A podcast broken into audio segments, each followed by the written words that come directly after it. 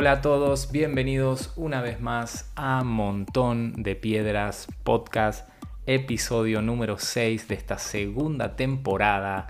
Creo que es el episodio 28 en general, eh, contando la temporada 2020 y temporada 2021. Así que estoy súper emocionado de el episodio que traigo para hoy, pero primeramente quiero pedir disculpas porque ah, he estado un poquito desaparecido, eh, estuve de mudanza y sí, es verdad, el último episodio fue del, del 4 de mayo, que la fuerza te acompañe. Y ya estamos a primeros de junio, es decir, que pasó un mes ah, sin sacar episodios y la verdad que, bueno, mm, me, me oxidé un poquito, pero no quiero perder el ritmo, así que Ah, también había perdido un poquito el ritmo de salir a correr y todo eso, eh, porque saben que una mudanza es muy estresante. Estuve de mudanza y, gracias a Dios ya tenemos nuestro piso propio con Belén y Dan y estamos súper contentos por eso. Ah, pero eh, sí, eh, fue bastante estresante. Así que nada, si me disculpan, vamos a seguir con esto. Y el episodio que tengo para hoy ah, es un pensamiento que, ya llevaba tiempo en mi corazón, ya varios meses. Ah, de hecho, cuando antes que cuando saqué el episodio de cuál es mi propósito, ya tenía este pensamiento ya gestado. Ah, de hecho, ya verán que es el, mismo salmo que usé, pasa que es otra parte. Pero, pero sí, eh, ya lo tenía medio ahí. Lo que pasa es que no, no, lo tenía totalmente desarrollado como para sacar un episodio y creo que ahora eh, está bien, así que vamos, a, vamos ahí. Así que sin más, vamos a leer Salmos 16. Ah, dice el versículo 8. A Jehová he puesto siempre delante de mí, porque está mi diestra, no seré conmovido. Episodio número 6 de Montón de Piedras Podcast. No seré conmovido.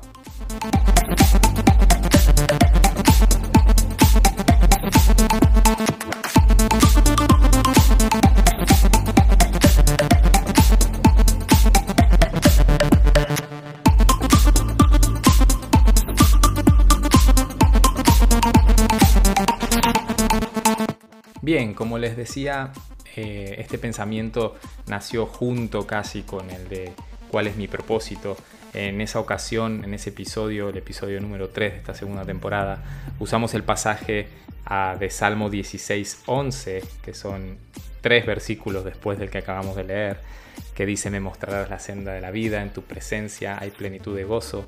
No sé si lo han escuchado, se acordarán de ese episodio que hablamos acerca de los caminos de la vida, del propósito, eh, el cual es vivir. Y y sí, este nació juntamente casi, ¿no? porque estaba leyendo y estudiando el mismo salmo justamente, ah, pero me llama muchísimo la atención y me, marca tanto este pasaje de que es porque está a mi diestra no seré conmovido. Y sabes, eh, eh, viene dando vueltas este pensamiento desde que escuché ah, la canción de Kim Walker Smith, la canción Protector. Ah, es, una canción hermosa que comienza hablando de estar en, desacuerdo con las mentiras que el enemigo nos trae, diciendo que Dios nos hizo un lado, que nos ha abandonado.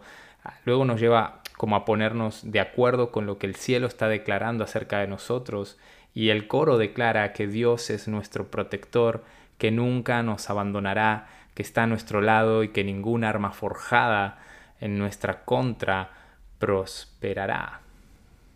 Y realmente al escuchar esta poderosa canción estaba sintiendo que Él estaba a mi lado, protegiéndome. ¿Sabes? La versión en español de esta canción que, que canta King Walker, justamente King Walker Smith la canta también en español, y la canción en español traduce protector como mi escudo. Y, y, yo sé que siempre está la risa de que siempre las traducciones en español no son nada que ver a incluso los títulos de las películas, ¿no? Es muy gracioso eso cuando la traducen al español, que a veces no tienen nada que ver con el título original. Ah, pero en, en, este caso, quizás la traducción no es literal, porque protector es protector, obviamente, pero el hecho de, de que lo traduzca como mi escudo, aunque la traducción no sea literal, el sentido sí que lo es, ya que varios, varios salmos declaran que Dios es nuestro escudo, que está a nuestro lado para protegernos. Ah, ¿no? Eh, de hecho, lo canta Marcos Witt tantas veces. y, realmente eh, es verdad, y Él es nuestro escudo protector y está a nuestro lado. Pero yo cuando escuchaba esta canción, más que los salmos que hablan de que Dios es nuestro escudo, me venía este salmo a mi mente, me venía este pasaje, porque está a mi diestra, no seré conmovido. Si Dios está como ese escudo a mi lado protegiéndome, ¿quién podrá conmoverme? ¿Sabes? Y la palabra conmover en, nuestra lengua tiene dos sentidos. Un, sentido positivo y un sentido mm, negativo. Ah, vamos a primero hablar de lo positivo, pero en, primer lugar el sentido positivo de esta palabra, conmover, es algo que nos lleva a la ternura, a la empatía y a la compasión. ¿no? Por ejemplo, nos puede conmover ver a alguien más sufriendo y eso es algo bueno porque nos lleva a ayudarle, nos lleva a hacer un acto de bien. Esa, esa, eh, eh, eso de sentir, sentirme conmovido es algo bueno, ¿no? Ah, o me conmueven las buenas palabras que otros han dicho de mí y eso me hace ser agradecido, eh, me hace sentirme bien. Entonces, la, la palabra eh, conmover en ese sentido es algo bueno, es algo positivo. Pero sabes, también eh, puede tener un sentido bastante negativo. Y conmover, según la RAE, la Real Academia Española, puede significar perturbar, inquietar, alterar, mover fuertemente o con eficacia a alguien o algo. Eso no me lo sé de memoria, lo acabo de leer. Esto está bueno, esto de, hablar a través de un podcast, porque nadie sabe si estoy leyendo o estoy hablando. Y me lo sé todo de memoria. Eh, pero, pero sí, tiene un sentido bastante negativo, conmover también, y es eso, perturbar, inquietar, alterar, mover fuertemente o con eficacia a alguien o algo. Y este es el sentido que aplica al salmo que leímos. Ah, dice, no seré conmovido, es decir, nada me va a perturbar, Nada me va a mover de donde estoy parado porque Dios está a mi lado. Ese es el sentido y es hermoso. Eh, y sabes, los terremotos, por ejemplo, eh, causan desastres en, aquellas ciudades que no estaban preparadas para ellos. Por lo general, cuando de repente pasa un terremoto en un lugar donde nunca había pasado, hace desastres tremendos, porque las ciudades no estaban preparadas para eso. Pero en las ciudades donde los terremotos son frecuentes, no suelen causar mayores estragos porque los edificios están preparados para eso. E, e incluso eh, me acuerdo que siempre cuenta la historia eh, mi amigo eh, Daniel Duarte, mi amigo el Chavito, que vive en Costa Rica, que dice que cuando fue a vivir ahí empezó a moverse todo, terremoto, y la gente estaba como si nada y él pensaba que, se iba, que llegaba el fin del mundo, que sonaban las trompetas del apocalipsis y, y, empezó a arrepentirse y a pedir perdón. no, no, no. Pero, pero sí, o sea, es como eh, la gente está acostumbrada porque sabe que es normal y que los edificios están preparados para eso. Ah, y esto me encanta porque es como la parábola de Jesús, ah, de los dos constructores, ¿no? Si tu fe está fundamentada en la roca que es Cristo, no serás conmovido por más viento, tempestad, huracán o terremoto que venga a tu vida. No serás conmovido. No te podrán alterar, mover del lugar donde estás. No te podrán perturbar, inquietar, porque tú estás parado sobre aquella roca que es Cristo. Porque Él está a tu diestra. No serás conmovido, porque Él está a tu lado como tu escudo protector. Y sabes que Dios esté a mi lado no quiere decir que no pasen cosas. Porque uno puede decir, bueno, como Dios está a mi lado, no me va a pasar nada entonces. Ah, estoy exento del problema, estoy exento de las circunstancias adversas. Pero no es así. Inevitablemente habrá oposición. Ah, que Dios no esté a mi lado, que Dios esté a mi lado, perdón, no quiere decir que, no hayan ataques. Pero Dios sigue siendo nuestro escudo. Y, me encanta cuando Pablo habla en Efesios 6, ah, eh, nos anima a levantar el escudo de la fe para apagar aquellas flechas encendidas que lanza el enemigo. ¿Sabes por qué es la fe? es esa certeza de que Jesús está a mi lado cualquiera sea la situación por la que yo esté pasando, que va a mantenerme firme, que va a mantenerme con, el escudo bien en alto, para que, para que todo ataque, todo, terremoto, toda tempestad, todo, toda circunstancia adversa que venga a mi vida ah, sea detenida, no me pueda mover. Y, y Jesús también se lo advirtió a Pedro, a Simón Pedro, Ah, dice Lucas 22, 31 al 32. Le dijo Jesús a Simón Pedro, Simón, Simón, mira que Satanás ha pedido sacudirlos a ustedes como un campesino sacude la paja de los granos de trigo. Pero he orado para que no pierdas tu fe. Ah, y me encanta esto porque eh, es interesante ver que Jesús no dice, ah, tranquilo Pedro, yo estoy contigo, he anulado la petición de Satanás, ah, si él ha pedido sacudirte, pues lo he anulado porque soy el Hijo de Dios y, papá me hace caso a mí. no dice eso, ¿no? Ah, al parecer, por algo que desconozco, la petición de Satanás es aceptada. Le es permitido a Satanás sacudirnos, molestarnos, intentar perturbarnos. Ah, lo que Jesús dice es que ora por nosotros para que nuestra fe no falte. Es decir, para que sigamos levantando el escudo bien en alto y de esa manera no ser conmovidos. Porque Jesús sabe que si nuestra fe está firme, nada ni nadie nos va a poder conmover en el mal sentido de la palabra. Y este es otro aspecto de Jesús que me fascina. Porque sabes, Él está a nuestro lado, pero también está al lado de Dios, orando por nosotros. Su omnipresencia, su omnipresencia, me encanta este atributo de Dios. Él está en todo lugar, Él está en todos lados. Y si es verdad que está nuestra diestra protegiéndonos, pero a la vez, como puede estar en más de un sitio a la vez, está la diestra de Dios Padre intercediendo por nosotros. Dice Romanos 8:34, Cristo es el que murió, más aún el que resucitó, el que además está a la diestra de Dios, el que también intercede por nosotros. Es decir, está a nuestro lado protegiéndonos, pero a la vez está al lado de Dios orando para que nuestra fe no falte. Intercede. Y sabes, ese es el trabajo del sacerdote.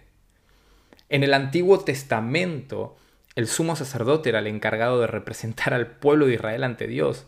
Él llevaba las peticiones y ofrendas del pueblo e intercedía por ellos. Es decir, que oraba en favor de su gente. Y, hay una historia en, creo que es en números, ahora no me acuerdo bien, Ah, la leí antes, pero ahora no me acuerdo bien si estaban números, creo que sí. Eh, pero donde, donde se nos dice que varios, varias personas eh, del pueblo reclamaron para sí este puesto de, sacerdote y rechazaron la autoridad de Aarón, que era el sumo sacerdote que Dios había designado. Ah, entonces Moisés lo que hace, ah, hace que cada jefe de tribu presentara una vara ¿sí? Un, palo, un palo, un palo seco y muerto, es decir, una vara, un palo seco y muerto fuera de un árbol, ¿no? Está, no tiene vida. Ah, y dejaron todas esas varas, cada una representando por un jefe de cada tribu, eh, dejaron todas esas varas una noche en la presencia de Dios. Y solo una de esas varas, que era la vara de almendro de Aarón, floreció milagrosamente, dejando en claro que él era el sacerdote escogido por Dios. Es decir, una vara sin estar conectada al árbol no puede florecer ni dar frutos, y esta vara floreció, reverdeció y dio frutos, produjo almendras. Increíble, un milagro tremendo. Y eso dejó claro y dejó en evidencia que Aarón era el sacerdote que Dios había escogido. Y, esa vara de almendro dice que quedó como un memorándum, la pusieron en el arca del pacto. Y hoy en día podemos ver que es un símbolo de ese sacerdocio de Cristo Jesús, quien estando muerto como lo estaba ese palo, resucitó y ahora está a la diestra de Dios intercediendo por nosotros. ¡Wow! Me encanta. Dato curioso, aparte, a es que el almendro es un árbol peculiar que florece en invierno. Esto aquí me pongo muy como mi papá. Me encanta hablar de, esto, el almendro en flor y todo esto, la primavera y todo. Pero eh, el árbol, em, el árbol del almendro suele florecer en, invierno y es, creo que es uno de los pocos, o no sé si el único, pero eh, antes de la primavera, antes que todas las demás cosas florezcan, el almendro ya está florecido.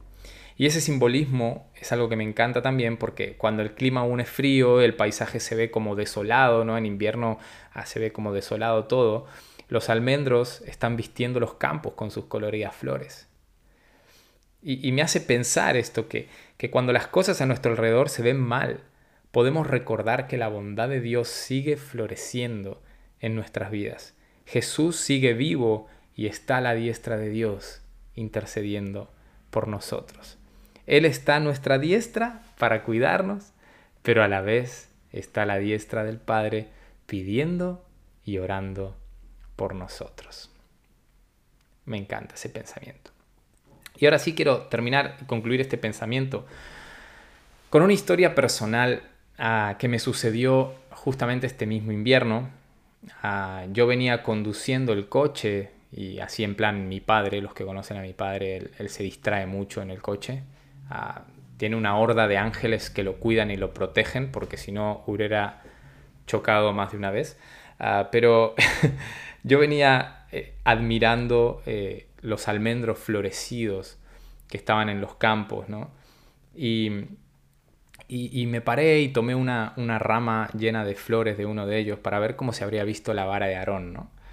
Me, empecé a admirar y, y, la dejé en el asiento del acompañante y empezó a nacer ese pensamiento de que Jesús estaba a mi lado, como esa rama que me hacía de copiloto. Y a la vez pensaba en lo que esa rama simbolizaba, de que Cristo estaba al lado del Padre intercediendo, intercediendo por mí, y ahí empezó a nacer un poquito todo esto, ¿no? Junto con, con, haber empezado a escuchar la canción de, de, mi escudo. De, y, y, y, la dejé ahí, ¿no? La dejé ahí y empezaba a, a meditar en esto. Y, sabes, a menudo en Reus, en mi ciudad, eh, eh, tenemos temporadas de vientos muy, muy fuertes. Y, no es tal que, de repente, pues, a lo mejor está todo calmo y de repente viene una ráfaga de viento y tumba una pared, por ejemplo. Es, así, es como, mm, de repente, no sé, está rodeado como de montañas y yo creo que hace como un, como, como un embudo, no sé. Eh, no sé, la verdad que no soy meteorólogo y no sé por qué pasa, pero es muy agotador cuando hay tanto viento, no se puede salir a la calle, es horrible. Pero bueno, eh, yo, venía conduciendo con, mi rama de almendro a mi lado, ¿no? Y venía escuchando a Chris Baloton de Bethel Church hablándome de mi identidad en Cristo, es un crack y, él te hace venir arriba, ¿no? Yo me, estaba, me había venido arriba, me sentía eh, súper poderoso, ¿no? Escuchando todo esto y, y de repente una ráfaga de viento, siento que me sacude el vehículo, pero en plan que tuve que coger fuerte el volante, perdonen los que me escuchan de Argentina, tomar fuerte el volante, ah, y, de repente tres contenedores eh, de reciclaje enormes son arrastrados delante mío cerrando el paso de esa avenida de dos carriles por donde yo venía. O sea, tres contenedores enormes de esos, de esos de reciclaje donde pasa luego el camión de la basura y, los, los, descarga, ¿no? Ah, y, cerraron totalmente el paso. Gracias a Dios pude frenar a tiempo eh, no me estampé contra esos contenedores, pero el viento fue tan fuerte que los arrastró y los puso cortando el paso delante mío. Fue como, wow, me quedé como en plan, no sé, nunca me había pasado eso, ¿no? Ah, y, rápidamente, obviamente, eh, se empezó a generar un, atasco en, esa avenida. Nadie podía pasar, nadie podía avanzar. Y también por el viento que había, nadie quería bajar a sus vehículos, ¿no? Ah, pero, pero como yo en ese momento venía así escuchando, ¿no? De que, ah, que soy más que vencedor y wow, y venía ahí con, con todo el fuego y, me sentía ahí que como que era un superhéroe de Marvel, ¿no? Me bajé de mi coche, eh, comencé a empujar los contenedores ahí como si fuera, no sé, He-Man y, y, abrí el paso para que todos pudieran seguir su camino y me sentía ahí súper fuerte, wow, yo empujando ahí los contenedores enormes y, y luego me di cuenta que yo no era tan fuerte porque, porque los contenedores estaban vacíos, así que tampoco era que pesaban tanto. Ah, pero, pero, pero sí me quedé con este pensamiento. Esta situación me, hizo pensar en esos ataques que el enemigo trae a nuestras vidas. Esos sacudimientos que quieren asustarnos, que nos quieren dejar estancados en el camino que Dios trazó para nosotros, nos quieren dejar frenados. El diablo va a querer sacudirnos como trigo, pero Jesús está al lado de Dios para que nuestra fe no falte, orando por ello. Y a la vez está a nuestro lado, como nuestro escudo protector para que no seamos conmovidos. ¿Sabes? Entonces pensaba yo, ¿por qué temer? ¿Por qué temer? Si Dios es por nosotros, ¿quién contra nosotros. Y sabes, entendiendo esto, podemos ser nosotros los que abramos camino. ¿Sabes? El plan de Dios hoy es que todos sus hijos, su pueblo, su iglesia seamos sacerdotes para interceder por otros, para abrir camino delante de otros. Jesús fundó un reino de sacerdotes que somos nosotros, para que en medio de los terremotos, los fuertes vientos o el crudo y desolador invierno podamos florecer como el almendro en favor y beneficio de aquellos que lo necesitan. Y, y esto era lo que tenía en mi corazón. No seré conmovido no solo para yo vivir bien, sino no seré conmovido para, para ser yo el que también me ponga en esa brecha para ser yo el que también abra ese camino en la carretera. No solo para, para que yo me sienta bien, para que yo me sienta protegido, sino saber que Dios, que Jesús está a mi lado protegiéndome, para yo proteger a otros, para yo interceder por otros. Ese es el trabajo que tenemos como sacerdotes. Y sabes, me gustaría terminar este episodio orando.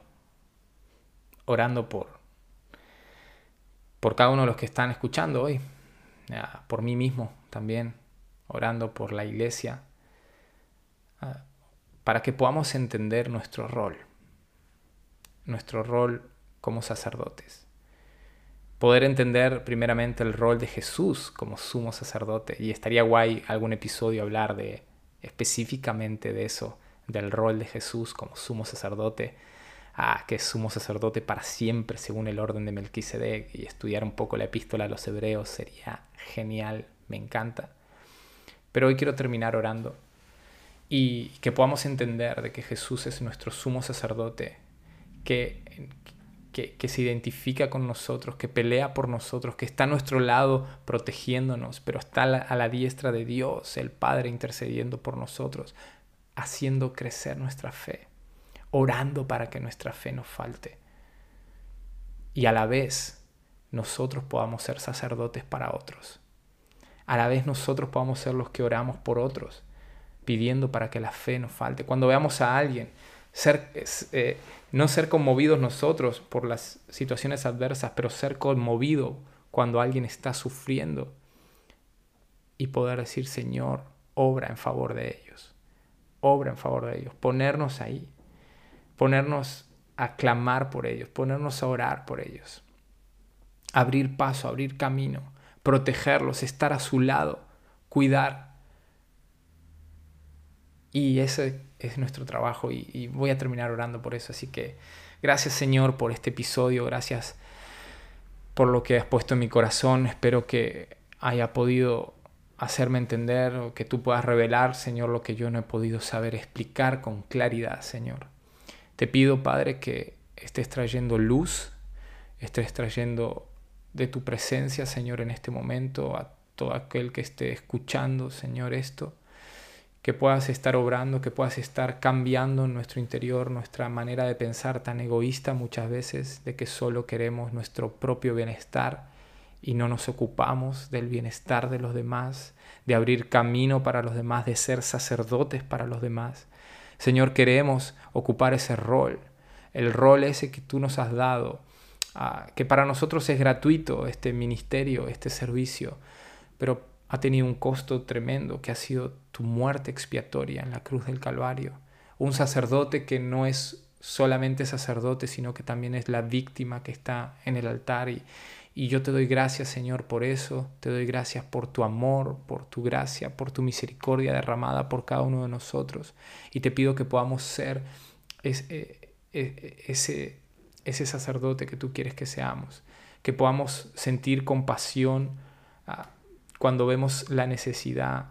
Conmovernos por, por el amor y la compasión pero no ser conmovidos por los ataques y, las malas circunstancias. Entender bien quiénes somos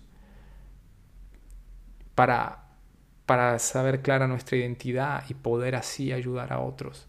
Padre, en el nombre de Jesús, te ruego que dejemos de mirar nuestro propio ombligo y miremos, intentemos ayudar a los demás, orando primeramente. Nuestro compromiso en nuestra cámara secreta intercediendo. Que cuando alguien nos diga, puedes orar por esto, no le digamos, estaré orando y simplemente sea una palabra, sino que nos encerremos en nuestra cámara secreta, oremos, intercedamos por Él. Padre, gracias por esto y gracias por tu amor y tu cuidado por cada uno de nosotros. En el nombre de Jesús. Amén. Amén. Gracias por haber escuchado hasta aquí. Que Dios te bendiga y nos vemos el próximo episodio de Montón de Piedras Podcast.